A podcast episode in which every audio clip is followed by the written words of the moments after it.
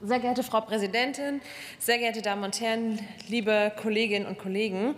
Ja, wir haben schon einiges zu dem Thema gehört und die neue Währung unserer Zeit sind Daten und Daten sind so etwas wie die äh, Goldmine des 21. Jahrhunderts. Und wir haben in unserer modernen Welt auch Zugang zu sehr, sehr vielen Daten. Und ähm, Sie kennen vielleicht Data Mining so aus dem Bereich von Kundenanalysen bzw. Vorlieben von Kunden aufgrund von Warenanalysen. Das ist mal so ein ganz praktisches Beispiel. Aber der Gesundheitsbereich, der wurde hier auch schon mehrfach ernannt, ist auch so ein wichtiger Bereich, wo wir auch Chancen sehen können, aber natürlich auch Risiken abwägen müssen. Also von klinischen Daten über, über Laborergebnisse bis hin zu genetischen Informationen. All diese Daten, die sind ja auch wichtig und sie können in manchen Fällen sogar lebenswichtig sein und sie bieten wertvolle Einblicke für die Forschung und die helfen uns dann auch dabei, Patientinnen bestmögliche Versorgung zu bieten oder im Zweifelsfall sogar Leben zu retten. Und Data Mining ermöglicht uns Muster und Trends und Zusammenhänge in äh, diesen Daten zu identifizieren. Und diese Muster wären so mit bloßem Auge nicht erkennbar.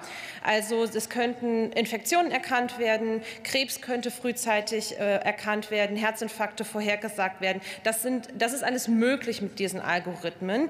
Und der Begriff Data Mining ist aber nichtsdestotrotz ein eher unscharfer Begriff, ähnlich äh, wie zum Beispiel der Begriff künstliche Intelligenz.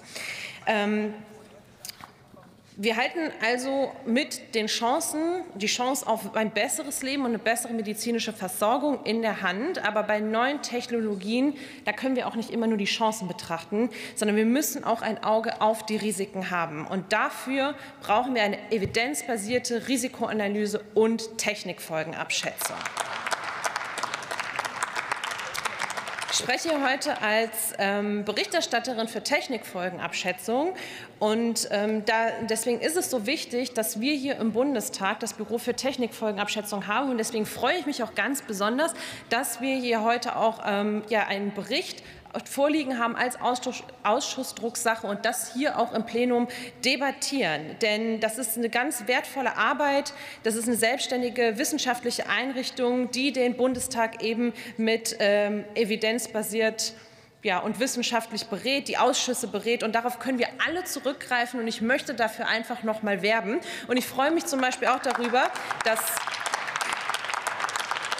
ich freue mich ich freue mich auch darüber, dass wir ähm, heute auch das Hintergrundpapier zur Chat-GPT veröffentlichen werden, den TAP-Bericht, den TAP-Hintergrundpapier.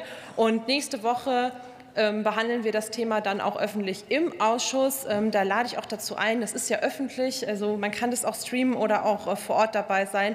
Und ähm, das TAP hat wirklich auch dieses Hintergrundpapier in rekordverdächtigem Tempo erarbeitet. Jetzt vielen Dank, dass Sie auch diesen äh, Werbeblock zugehört haben. Und ich freue mich auf die weitere Debatte. Danke.